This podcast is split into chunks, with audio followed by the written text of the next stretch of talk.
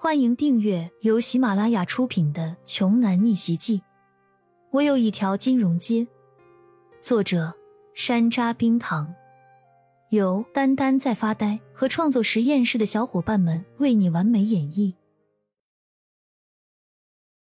第四十四章。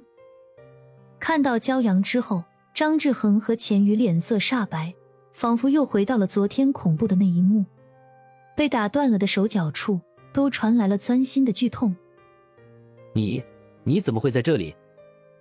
钱宇哆哆嗦嗦的问道。骄阳双手揣着兜，从人群通道中缓缓的朝着他们二人走了过来，应声回答说：“抱歉啊，我忘了和你们两位大少爷提前打招呼了。从今天开始，我将重新回到学校来上学，商务管理系研究生。咱们先握个手吧。”骄阳从衣兜里把手拿了出来，故意伸到了张志恒和钱宇二人的面前，然后看了一下对方绑着绷带的手，佯装着不小心才发现的模样，说道：“哎呀呀，瞧我这记性，不好意思啊，我忘了，你们俩的手都被人打断了。”骄阳，你是来送死的吗？张志恒的眼睛仿佛能射出利剑一般，十分锐利。骄阳也收起了不想再装下去，也完全没有必要再装下去的笑容，厉声道：“张志恒，钱宇，我警告你们，以后不要对李欣打什么歪主意，否则下次就不是断手断脚这么简单了。”说完，骄阳便扬长而去了，原地留下了因为愤怒难抑而狂叫不停的张钱二人。周围的同学们也个个都惊呆了，一脸狐疑。刚才那个家伙是从哪里蹦出来的猛人呀？是吃了雄心豹子胆吗？居然敢当众威胁张少和钱少？还有一个问题就是，李欣不是他们学校的清纯校花吗？莫非是张少和钱少昨晚上做了什么不该做的事情了？看来这四个人之间肯定是有什么故事啊！一场八卦风波即将席卷青州江北大学的校园，而作为被卷入其中的当事人之一的骄阳，却跟个没事人一样，直接背着书包去班级报道了。辅导员站在讲台上说：“上课之前，我和大家说一个事情，咱们班要来一位新同学，也是从我们学校本科毕业的，他叫骄阳。”这个时候，刚刚好，骄阳带着笑容从门外走进了教室。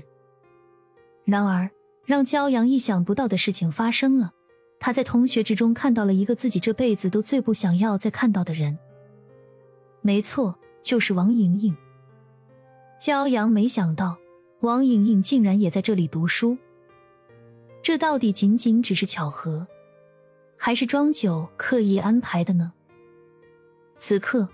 坐在前排的王莹莹也看到了骄阳，然而她望着骄阳的眼神，更多的并不是疑惑，而是又气又恨，就仿佛是跟见了杀父仇人一样。还没等辅导员介绍完，就只见王莹莹一拍桌子，站了起来，指着骄阳，大声质问说：“骄阳，你跑到这里来做什么？那天还没有闹够，是吗？”刚开始第一眼在见到王莹莹时。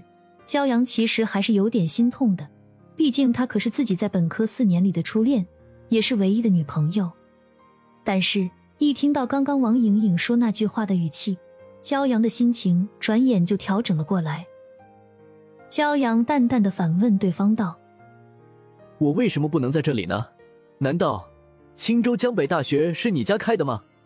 发现二人之间的火药味十足，辅导员赶紧警告他们二人说。好了好了，你们有事儿，请私下解决。现在要开始上课了。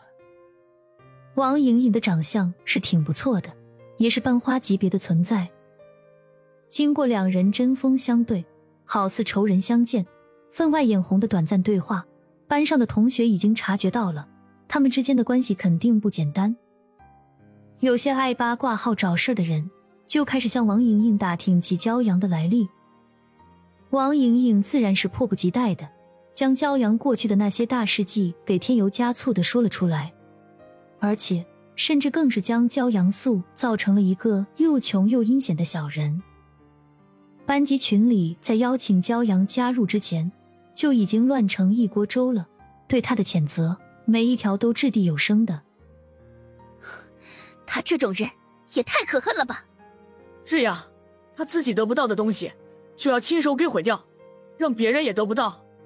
他可真不是个男人，真是为莹莹感到可惜。好好的爱情给毁了。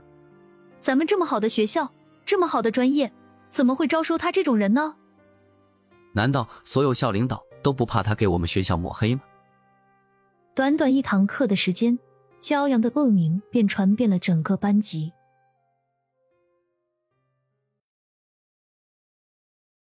本集播讲完毕。想听更多精彩内容，欢迎关注“丹丹在发呆”。